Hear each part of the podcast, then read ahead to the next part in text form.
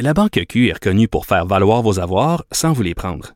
Mais quand vous pensez à votre premier compte bancaire, tu sais, dans le temps à l'école, vous faisiez vos dépôts avec vos scènes dans la petite enveloppe. Hmm, C'était bien beau. Mais avec le temps, ce vieux compte-là vous a coûté des milliers de dollars en frais, puis vous ne faites pas une scène d'intérêt. Avec la Banque Q, vous obtenez des intérêts élevés et aucun frais sur vos services bancaires courants. Autrement dit, ça fait pas mal plus de scènes dans votre enveloppe, ça. Banque Q. Faites valoir vos avoirs. Visitez banqueq.ca pour en savoir plus. Cube Radio. Bonjour tout le monde, bienvenue à Deux filles en quarantaine. Aujourd'hui à l'émission, on va parler de la réalité des aînés parce qu'on en parle de plus en plus. Hein, ils sont vraiment touchés par la COVID-19. Et aussi, à chaque semaine, on va le faire, on va souligner euh, l'initiative euh, d'un homme qui est allé chanter pour les aînés. Puis moi, ça m'a même mis les larmes aux yeux. Alors, ça commence maintenant.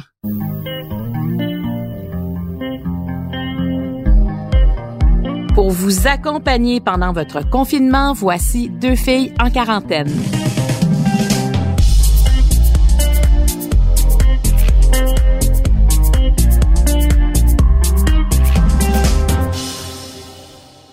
Hier, en début d'émission, j'ai salué une auditrice euh, qui est en Autriche. C'est une Québécoise qui vit là-bas.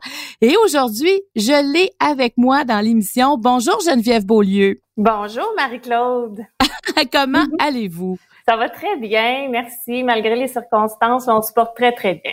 Alors, ça fait combien de temps maintenant que vous habitez en Autriche? Ça va faire maintenant huit ans, puis on a habité aussi un an là, dans le nord de l'Italie. OK. Alors là, vous êtes vraiment installé, c'est votre lieu permanent. Vous êtes aussi en confinement comme nous le sommes au Québec. Oui, oui, tout à fait. Les mêmes, les mêmes règles. Et comment ça se passe pour vous?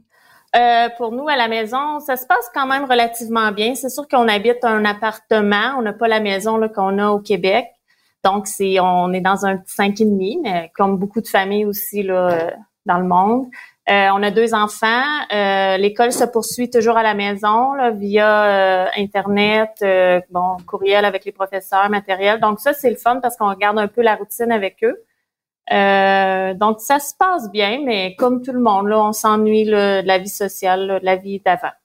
Est-ce qu'en Autriche, vous commencez à parler de mesures de déconfinement?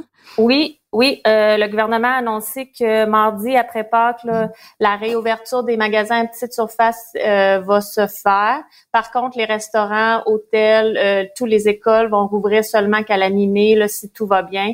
Puis la consigne là, du confinement social là, euh, est toujours euh, appliquée jusqu'à la fin avril.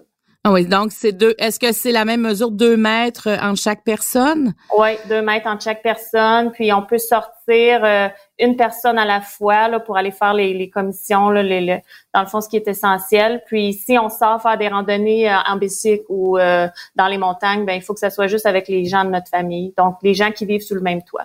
OK, donc ça ressemble beaucoup au Québec. Dites-moi, est-ce que c'est difficile d'être à l'extérieur? Quand on voit que c'est plus difficile de venir au Québec? Là, vous êtes confiné. En fait, c'est impossible pour l'instant de, de venir voir votre famille. Est-ce que ça ajoute quelque chose euh, dans votre vie au quotidien?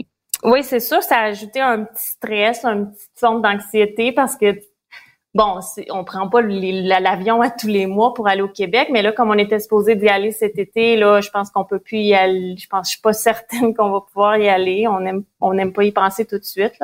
Puis, si jamais il arriverait de quoi à nos proches au Québec, ben on pourrait pas sauter dans un avion, demain matin ou dans les jours qui vont suivre. Donc, c'est un peu, ouais, c'est un peu stressant à ce niveau-là. Est-ce que vous avez envie de saluer euh, des, euh, de la famille québécoise? Mais oui, je salue même ma mère, mon père, euh, le conjoint de ma mère, mon frère, ma belle-sœur, euh, tous mes amis du Québec. Puis, euh, oui. Et, et comment vous êtes arrivé sur le, le balado Deux filles en quarantaine? Ben moi, je suis une fan de Deux filles le matin. J'écoute ça régulièrement. Puis bon, ben par, par Facebook, je crois, j'ai vu l'annonce. Puis je me suis dit, ah, ça c'est vraiment cool parce que c'est le fun de de pouvoir quand même écouter des gens du Québec parler de ce qu'ils vivent. On dirait qu'on on se sent proche. Ça nous rapproche un peu de nos racines. Ah ben en tout cas moi quand on a lu votre courriel ça nous a vraiment fait du bien aussi de savoir qu'on était écouté aussi loin puis qu'en même temps ça vous rapprochait du Québec. Oui. Alors euh, ben merci beaucoup Geneviève et bonne fin de confinement. C'est un plaisir de vous parler aujourd'hui. Ça a été un plaisir pour moi aussi.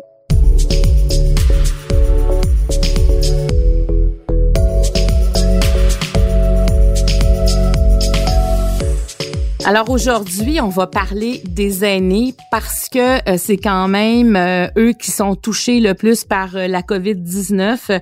Quand on regarde ce qui se passe dans les CHSLD, c'est presque inquiétant. En tout cas, vu de l'extérieur, on a l'impression qu'il y a beaucoup d'endroits où il y a plusieurs personnes qui sont atteintes de, ce virus-là. Alors, je me suis dit qu'un bon intervenant pour venir répondre à ces questions-là, c'est docteur Régent Hébert, qui est gériatre, qui a déjà été aussi ministre de la Santé euh, dans un gouvernement péquiste. Bienvenue, Monsieur Hébert, docteur Hébert. Bonjour, Marie-Claude. Merci d'être là. Docteur Hébert, on s'était déjà croisé évidemment sur le plateau de Deux filles le matin. Vous étiez venu faire un spécial de deux heures parce que vous aviez écrit un texte qui s'appelait Nos vieux se cachent pour mourir. Oui. oui Et, euh, ce texte-là m'avait euh, beaucoup, beaucoup touché. Et c'est drôle parce qu'aujourd'hui, puis euh, hier, quand on regardait euh, tout ce qui était écrit sur les aînés, j'ai l'impression qu'il y en a beaucoup qui trouvent les leurs moments difficiles. On dirait qu'ils sont cachés aussi avec cette maladie-là. Puis en plus, ils sont confinés à la maison, les 70 ans et plus. Alors, j'aimerais savoir, vous, d'entrée de jeu, docteur Hébert, qu'est-ce que vous pensez de cette situation-là avec le confinement complet de nos 70 ans et plus? Ben, c'est sûr que c'est une situation qui est du jamais vu.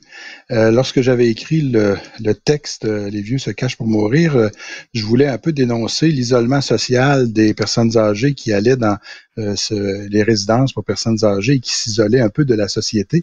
Et on voit qu'il y a d'autres désavantages à être dans ces résidences-là. C'est des désavantages sanitaires parce qu'on est en contact avec de façon très étroite avec d'autres personnes. Puis on voit euh, ce type de désavantage qui euh, nous apparaît actuellement.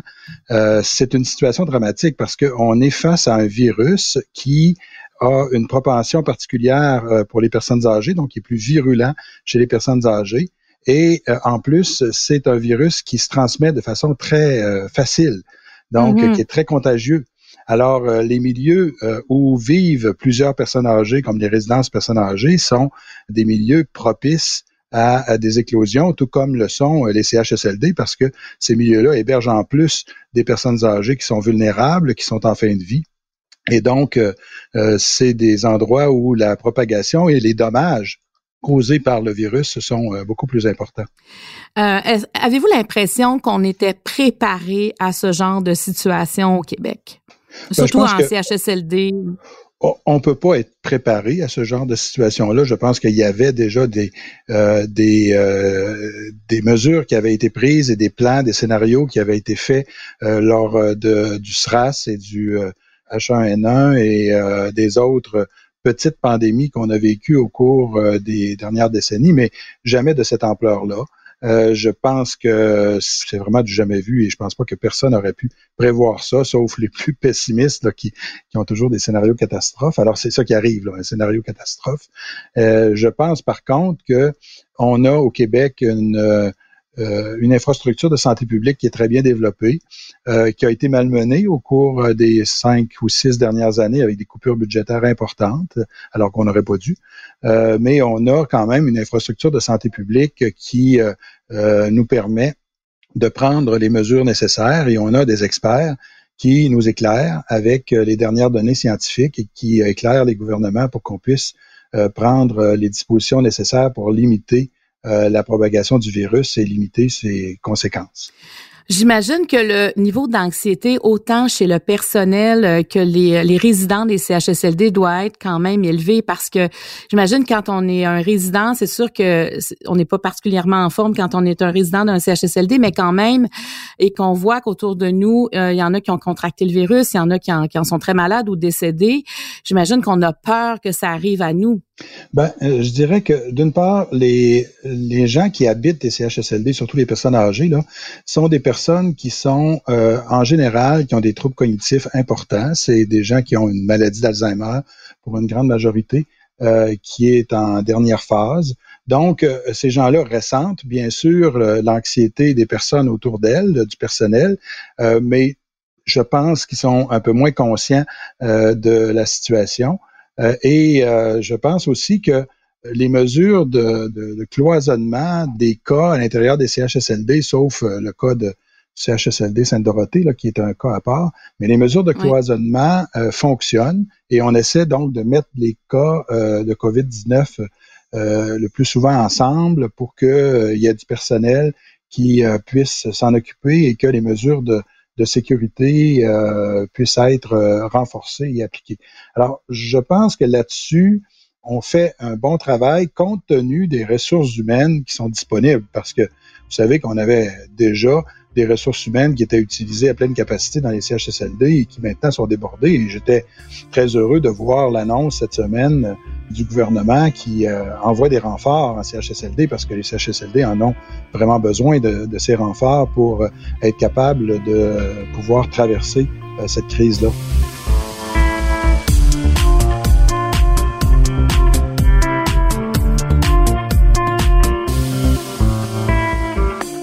Vous êtes gériatre, donc vous conseillez euh, les gens euh, qui sont un peu plus âgés. Et j'ai l'impression qu'on on est tellement à sens contraire. C'est-à-dire qu'on a toujours dit aux gens, sortez, marchez, faites de l'exercice, allez voir des gens, stimulez-vous, euh, faites pas les choses seules. pour éloigner l'Alzheimer, on dit de plus en plus que faut interagir avec les autres. Et là, tout d'un coup, on est obligé presque de dire tout le contraire de ça pour les protéger. Est-ce que vous pensez qu'il y aura des séquelles sur cette clientèle-là? Ben, je pense que les personnes âgées, comme tout le monde dans la société, là, on est face à du jamais vu. Il faut s'adapter à une nouvelle réalité, changer nos habitudes. Euh, et euh, c'est ce qu'on demande aussi aux personnes âgées et encore plus, on leur demande de, de s'isoler, de moins faire d'activités sociales et d'activités physiques également il faut remplacer ça par d'autres mesures. Euh, les gens me disaient comment on peut faire en sorte que euh, la personne âgée euh, se sente moins seule. Ben, le bon vieux téléphone, c'est encore un excellent moyen de communication et c'est sécuritaire. il y a des gens qui ont trouvé des stratégies imaginatives, comme aller voir les personnes sur leur balcon à travers la fenêtre de leur de leur euh, appartement. Alors, il y, a, des moyens imaginatifs, puis il y a des moyens technologiques, bien sûr. Euh, beaucoup de personnes âgées, surtout celles qui habitent dans des résidences, ont euh, accès à Internet et sont familiers avec le téléphone ou la tablette. Alors, tout ça, c'est des milieux qui des, moyens qui permettent de, diminuer, de contrer l'isolement des personnes âgées. Mais je, nous mets en garde contre une espèce d'infantilisation des personnes âgées. Il y en a vu d'autres. C'est des gens qui ont euh, vécu 70, 80, 90 ans dans leur vie, puis ils ont vu d'autres crises, euh, ils ont traversé des épreuves, et c'est des survivants, et c'est des gens qui ont été résilients, qui ont passé à travers de ça. Et euh, moi, j'ai pleinement confiance que les personnes âgées vont passer à travers de cette crise-là aussi, à moins qu'ils aient des problèmes de santé, évidemment, mais je pense que sur le plan psychologique, il faut aussi réaliser qu'on est face à des gens qui sont résilients, qui ont une expérience de vie et qui sont capables de euh, traverser cette crise-là comme nous, on est capable de la traverser aussi. Ils ont des ressources à l'intérieur d'eux-mêmes aussi euh, pour euh, traverser cette crise-là. Alors moi, je suis optimiste par rapport aux, conséquences, disons, psychologiques. Je suis plus inquiet par rapport à, la vulnérabilité des personnes âgées et au risque d'éclosion et, surtout à, la conformité de certaines personnes âgées par rapport aux, aux règles qui sont émises actuellement par la santé publique. Il y en a qui, euh, il y en a qui sont délinquants et ça, c'est malheureux. Euh, est-ce que c'est parce qu'ils n'ont pas compris le message? Est-ce que c'est parce que avec l'âge, euh, c'est sûr que la peur de la mort, ça devient beaucoup moins important que chez les personnes plus jeunes? Et, donc, peut-être que le, le message, ben, vous pouvez mourir, c'est pas un message qui porte assez et qu'il faudrait plus insister sur, vous pouvez transmettre à vos enfants, à vos petits-enfants, à d'autres personnes dans la société cette maladie-là, donc respecter les règles qui sont émises par la santé publique. Euh, et, euh, mais je pense qu'il faut avoir euh, confiance aux personnes âgées et, ne pas les infantiliser dans cette, dans cette période de crise. Oui, docteur Hébert, pas les infantiliser puis pas les ostraciser non plus, hein. Exact. Parce que ceux qu'on voit, évidemment, on en voit quand même là, qui, qui sortent, qui défient un, un, peu le qui défient le confinement, mais la majorité des gens de 70 ans et plus restent dans leur dans leur milieu. C'est comme ça aussi qu'il faut le voir. Là. Il y a des délinquants chez les personnes âgées. Un délinquant qui vieillit, ça devient un vieux délinquant. Alors, euh, c'est sûr qu'il y en a aussi. Il y a des gens qui respectent pas les règles et puis euh, il faut il faut les rappeler à l'ordre, il faut euh, les interpeller aux, besoins et, et leur donner des conséquences à, à leurs gestes. Alors, c'est clair que c'est pas parce que on vieillit qu'on est nécessairement, nécessairement sage. Ça, c'était aussi un mythe, je pense, qui est largement répandu, mais qui s'avère pas lorsque on, on, est en contact avec les personnes âgées, c'est très hétérogène, le groupe des personnes âgées. Il y a des gens qui ont des traits de personnalité qui persistent avec l'âge et même qui s'accentuent. Et donc, on, on est face parfois à des personnes âgées qui ne respectent pas les règles qui ont pas, comme vous dites, probablement qu'ils n'ont pas respecté toute leur vie non plus. Tout à fait. C'est probablement conforme à leur personnalité.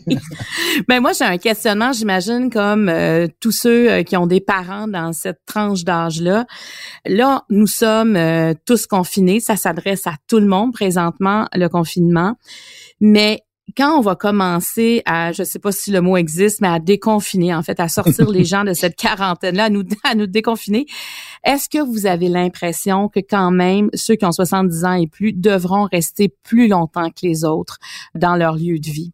Je ne sais pas s'il y a des données là-dessus. Je pense qu'il serait logique que euh, les personnes les plus à risque soient les dernières à être déconfinées, comme vous dites, parce que euh, le, risque demeure pour ces personnes-là. Là, c'est plus la, la, maladie beaucoup plus virulente.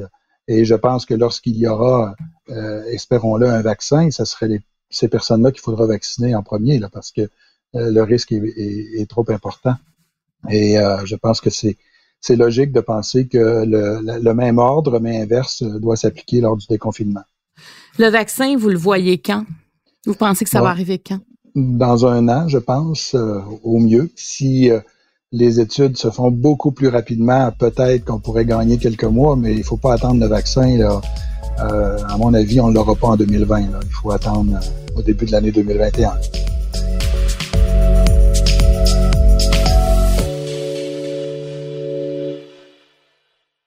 La Banque Q est reconnue pour faire valoir vos avoirs sans vous les prendre. Mais quand vous pensez à votre premier compte bancaire, tu sais, dans le temps à l'école, vous faisiez vos dépôts avec vos scènes dans la petite enveloppe. Hmm, c'était bien beau. Mais avec le temps, à ce compte-là vous a coûté des milliers de dollars en frais, puis vous ne faites pas une scène d'intérêt. Avec la banque Q, vous obtenez des intérêts élevés et aucun frais sur vos services bancaires courants. Autrement dit, ça fait pas mal plus de scènes dans votre enveloppe, ça. Banque Q, faites valoir vos avoirs. Visitez banqueq.ca pour en savoir plus.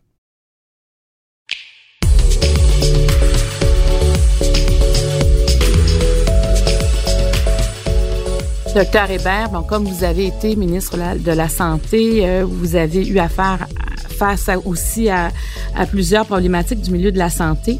Et aussi, vous êtes habitué à comprendre toutes les courbes qu'on nous montre. Et, moi, Monsieur Legault, euh, depuis hier, a pris quand même une tangente plus optimiste. Hein. On, le, on sent, on a l'impression qu'il commence à avoir une lumière au bout du tunnel. Pourtant, moi, quand je regarde les chiffres là, avec, euh, je ne suis pas du tout de ce milieu-là, évidemment, je comprends pas d'où ça vient cet optimisme-là. Est-ce que dans votre cas, il a raison à ce moment-ci d'avoir autant d'espoir qu'on va voir la, fin de, ce coronavirus-là? Ben, disons qu'il y a un optimisme prudent euh, lorsque je l'écoute, euh, avec raison, parce que euh, lui, il regarde les hospitalisations. Et c'est un bon marqueur de, de l'évolution de, de la transmission du virus dans la communauté. Et effectivement, quand on regarde l'hospitalisation, c'est pas euh, la catastrophe, le, scénario le pire qui arrive. C'est même un petit peu en dessous du scénario euh, le plus optimiste. Alors, euh, on, a des raisons de se réjouir. Je pense qu'on a aplati la courbe, là, comme on l'a dit à plusieurs reprises. Monsieur Arruda l'a mimé, en tout cas. tout à fait. Alors, je pense qu'on l'a aplati. évidemment, quand on aplatit cette courbe-là, on, permet au réseau de la santé de pouvoir répondre à la demande, mais on, allonge la période. Euh, on pense qu'on allonge la période parce que, écoutez, ces chiffres-là, -là, c'est des projections et des projections, là, euh, c'est comme les, cours de la bourse. Là, hein. On est capable de, prédire ce qui va se passer demain, euh, la semaine prochaine, mais quand on, essaie de prédire ce qui va se passer le mois prochain, c'est beaucoup plus aléatoire. Alors, je pense qu'on a réussi à aplatir la courbe parce que euh, on le voit dans les hôpitaux, euh, il, y a, des lits libres. On n'a jamais vu la situation dans les urgences aussi belle qu'elle l'est actuellement euh, au Québec. Ça doit faire, je pense, c'est du jamais vu. Et, donc, on est même capable de transférer du personnel de l'hôpital vers les CHSLD. Alors ça, ça veut dire que la catastrophe qu'on anticipait, elle ne se produit pas.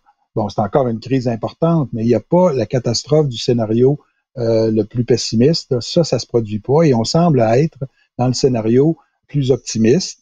mais c'est les prochains jours qui vont nous le, nous le dire. Actuellement, quand on regarde ça, c'est surtout dans les CHSLD que semble se développer le, le, virus et où il y a le plus de mortalité. Dans la communauté, il semble que les mesures de confinement portent fruit euh, et que y a la transmission communautaire soit pas euh, aussi importante qu'elle qu'elle aurait pu l'être. Alors, euh, je pense que M. Legault a raison d'avoir un optimisme prudent, mais écoutez, j'ai pas de boule de cristal, pas plus que les gens de santé publique là. Euh, et il euh, regarde les courbes des autres pays, s'en inspire, mais vous savez, la situation, le système de santé au Québec, le système de santé au Portugal ou en Espagne ou en Italie, c'est pas la même chose. On a un taux d'occupation, nous, de nos lits qui est au-dessus de 95% avec des durées de séjour très faibles, alors que dans les pays européens, les taux d'occupation sont beaucoup plus faibles, ils ont beaucoup plus de réserves avec des durées de séjour plus longues. Alors,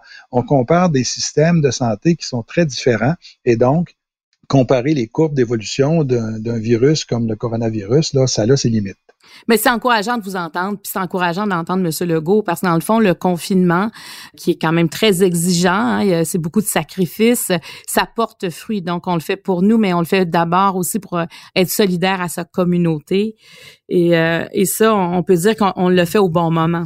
Moi, je suis impressionné par euh, l'attitude des, euh, des, Québécois actuellement euh, et euh, le respect qu'ils ont des règles édictées par la santé publique. Puis quand on regarde les chiffres de Google, il semble que le Québec se démarque du reste du Canada et même des autres pays occidentaux par la diminution des, de la fréquence des contacts. Alors, il y a même des, des indicateurs qui montrent qu'on se débrouille pas mal au Québec et même probablement mieux qu'ailleurs.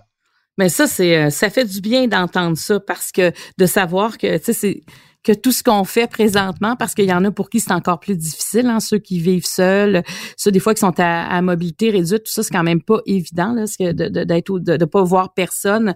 Alors au moins, on le fait pour quelque chose. Maintenant, la dernière question.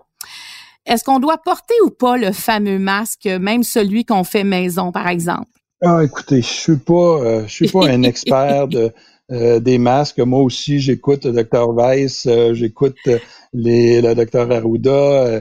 Euh, je pense que c'est peut-être une mesure supplémentaire utile, mais ma crainte à moi, c'est que quelqu'un qui porte un masque a une fausse assurance et là ne respecte pas les mesures d'isolement. Et je pense que c'est ça le risque du masque, c'est que on pense qu'on est à l'abri des microbes. En fait, le masque nous empêche de transmettre le microbe, mais est beaucoup moins efficace pour euh, euh, se protéger euh, des autres. Alors, ce qui est important, puis je pense que c'est pour ça que on est prudent par rapport au masque, c'est qu'il faut continuer les mesures d'isolement, rester chez soi, sortir de la maison seulement si c'est nécessaire pour aller faire des, l'épicerie. et pour les, les, plus de 70 ans, ben, un confinement total. Alors, c'est pour ça que euh, je pense que le, masque a ses avantages, peut-être pour nous empêcher de contaminer d'autres, mais peut nous donner une fausse sécurité par rapport aux autres mesures qui, elles, sont beaucoup plus efficaces que le port du masque. Ben, merci beaucoup, euh, docteur Jean Hébert, d'avoir pris le temps. Je sais que c'est une période pour vous, vous êtes très occupé parce que bon, vous êtes euh, gériante et on, comprend la situation qu'on est en train de vivre. Alors merci, puis euh, vous donnez de l'espoir. Hein? J'ai l'impression qu'on a, on a le droit maintenant de, de voir cette fameuse lumière au bout du tunnel. Oui, mais il faut pas lâcher. Il faut pas lâcher parce que euh, il faut que cette, cette attitude-là perdure dans le temps. Et comme disait la directrice de l'Agence de santé publique du Canada, lâchons pas la patate, comme elle disait dans son bel accent. ben, lâchons pas la patate. Quelle bonne conclusion. Merci beaucoup, Régent Hébert. Bye Ça bye. Fait plaisir, Marie-Claude. Au revoir. Bye bye.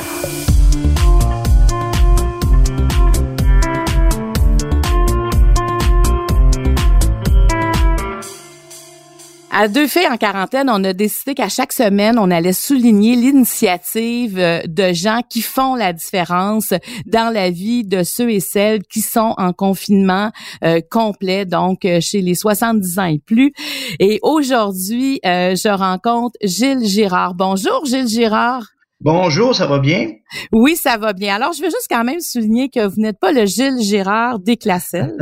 non, effectivement. On doit vous confondre souvent quand vous donnez votre nom. Euh, oui, oui, mais c'est une bonne porte euh, d'accès parce que je fais euh, en même temps le métier de, de chanteur les week-ends. Alors, euh, ça permet de pouvoir euh, m'introduire plus facilement euh, où je veux. le jeudi 2 avril dernier, il y a eu des gens qui ont une belle surprise à la résidence Domaine La Nodière à Mascouche. Racontez ce qui s'est passé cette journée-là. Ben tout, tout a commencé premièrement avec une idée de mon épouse qui, qui s'est dit qu'il faudrait faire quelque chose parce que ma mère est résidente à cette résidence-là. Et puis, euh, elle me dit, ben, ça, serait peut-être euh, le fun de faire euh, quelque chose de spécial. C'est toi qui es le chanteur, alors j'ai une idée. On pourrait aller chanter dans le stationnement avec ton équipement de, musique et puis présenter un spectacle, puis les gens pourraient sortir sur, sur les balcons. Alors, j'ai trouvé l'idée très, très, très bonne. J'ai dit en même temps, ben ça pourrait leur permettre de faire autre chose que de rester pris dans leur appartement. Ben euh, ils, ont, ils, ont, plus d'activités, euh, bon, les bingos, les jeux de poche et puis tout ça. On, connaît toutes les activités qui, qui, se passent dans les résidences. Ben oui, puis avec les mesures de distanciation, euh, évidemment, ça, ça a plus lieu.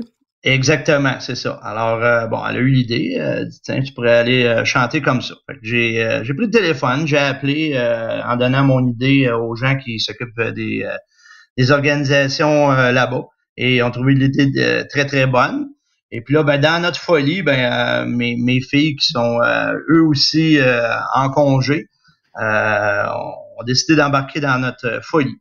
Et puis là, on est parti avec la remorque, le camion, l'équipement de son, et puis on s'est installé, on s'est installé à l'extérieur de, de, la résidence. Et puis, naturellement, ils avaient avertis seulement que le, matin même pour pas que il se ramasse une foule là. Et puis là, ben les gens euh, ont été un, peu surpris là, de, de, de voir tout l'équipement qu'on avait. Puis là, on a commencé à chanter et ça a sorti sur les balcons. De toute façon, on a mis une vidéo sur euh, sur Facebook. Ben, je veux, je veux parler du vidéo, des vidéos parce que je suis allée les voir, mais juste avant, Gilles, parlez-moi de votre répertoire. Qu'est-ce que vous leur avez chanté? Ben, en fait, euh, moi, ça fait quand même 26 ans que je fais je fais ce métier-là autre que le, travail que je fais. je travaille aussi pour la Défense nationale à temps plein à, Montréal sur la base militaire. Et moi, ben les, week-ends, euh, depuis 26 ans, je me promène et je fais le, tour des, des, corporatifs, des campings, euh, des festivals un peu partout avec un orchestre ou tout seul. Tu sais. Ah, euh, et je chante aussi dans un restaurant là, à Montréal, le Costa del Sol, à tous les fins de semaine depuis déjà huit ans. Alors, mon répertoire est pas mal ajusté à ces gens-là pour des soupers dansants et que je fais aussi des résidences. Alors, on parle de, de, de, chansons euh, années 50, euh, l'époque rock and roll. On parle de l'époque euh, jeunesse d'aujourd'hui, les Pierre Lalonde, les Michel Louvain, Fabienne Thibault, tu sais, là, ma mère chantait toujours ça. Oui. bon, ben, en fait, c'est leur, leur époque à eux. Et c'est ce que j'ai fait en faisant le, le, le, tour de la résidence. Bon, on chante en anglais, en français. J'ai essayé de, de chanter aussi euh, pas mal en français parce que ces gens-là préfèrent ça pour pouvoir chanter avec moi. Et vous avez chanté euh, pendant combien de temps, Gilles? Ben, on a fait ça pendant trois heures de temps. En fait, c'est parce que quand j'ai appelé euh, la résidence, Sophie Poliquin, qui m'a parlé, elle me dit, on a un problème, c'est que si tu t'installes à l'avant de la résidence, il y a des gens qui ne peuvent pas sortir aller rejoindre les autres personnes sur le balcon. Alors, il faudrait faire le tour de la résidence. Alors, j'ai dit, ben, il n'y a pas de problème avec ça. Elle, a été surprise un peu. J'ai dit, j'ai une remorque. On met euh, les haut-parleurs dans la remorque, puis on fera le tour comme ça. Je faisais un 25 minutes environ par façade. Et il y avait, euh, il y avait quatre façades. Alors, euh, on, a fait, on a fait le tour au complet comme ça. Et puis, le temps de, d'emballer, déballer, tu sais, puis d'installer notre équipement. On a, on a, fait ça comme des, des grands. Ça, ça, a bien été avec les mes filles, Kelly et Stacy, qui qui m'ont aidé, ma femme aussi, euh, Manon Brunel, alors qui a eu l'idée, et puis on, on a fait un tour comme ça, puis c'était vraiment plaisant. Mais ben, euh, je suis allée euh, sur votre page Facebook ce matin, euh, Gilles, et honnêtement, j'ai eu les larmes aux yeux parce qu'à un moment donné, ben évidemment, c'est touchant de voir tous les balcons avec des gens qui vous écoutent et il y a un couple qui danse ensemble. Ils sont collés puis ils dansent et ça, ça m'a vraiment touché de voir ça parce que j'imagine le bien que vous avez fait cette journée-là. Puis vous, qu'est-ce que ça vous a apporté aussi de hmm. faire ça avec votre famille? Ben c'était c'était plaisant parce que le but de, de, de, tout ça c'était de les rendre heureux de le parce que en fait moi j'ai toujours dit un, chanteur un artiste euh, les gens qui font des, des, des, spectacles comme ça le but c'est de faire oublier les problèmes aux gens le temps qu'ils sont euh, de, devant nous là. Tu sais sont là une heure deux heures ben pendant ce temps-là ils pensent pas à leurs problèmes et ils s'amusent. Alors c'était le but de le faire pour ces gens là comme ça. Et puis, euh, je pense que c'était très bien réussi parce que les gens chantaient, ils dansaient effectivement. On voit un couple sur le, vidéo qui danse euh, sur un balcon en haut et des gens qui avaient préparé aussi des, des, affiches euh, merci puis tout ça. C'était vraiment touchant. Je pense que ça s'appelle. Vous avez appelé cette initiative-là Balcon en chanson. Est-ce que vous allez le refaire? Eh, ben, on, voudrait bien le refaire, mais là, on, écoute Monsieur Legault, Monsieur Arruda. Euh, parce que on, veut être euh, quand même légal dans, tout ce que c'est qu'on fait pour ne pas attirer des gens. On veut pas l'annoncer d'avance aussi. Parce qu'on veut pas que, que on a tout à la distanciation là, qui, euh, ouais, ouais.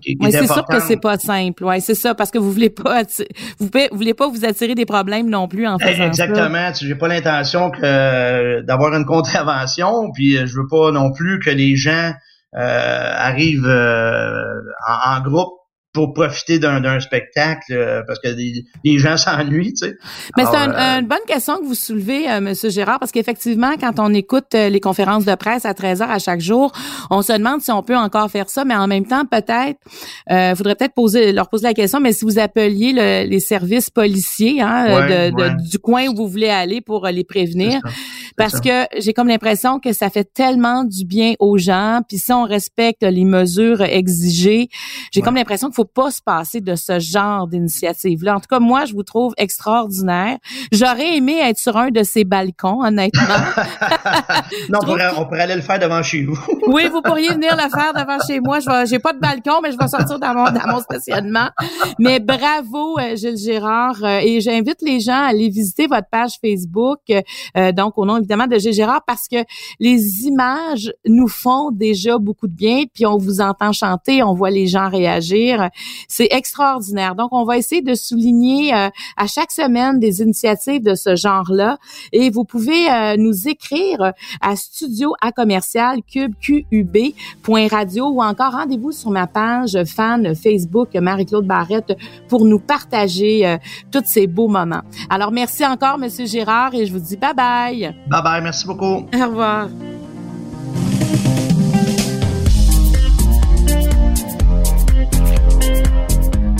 Je tiens à remercier toute l'équipe qui nous permet de réaliser ce balado. Producteur au contenu Jean-Philippe Lavallée, à l'animation moi-même Marie-Claude Barrette, l'équipe de Cube Radio avec le monteur Philippe Séguin et le chef réalisateur Bastien Gagnon La France. Deux filles en quarantaine est une production de Cube Radio.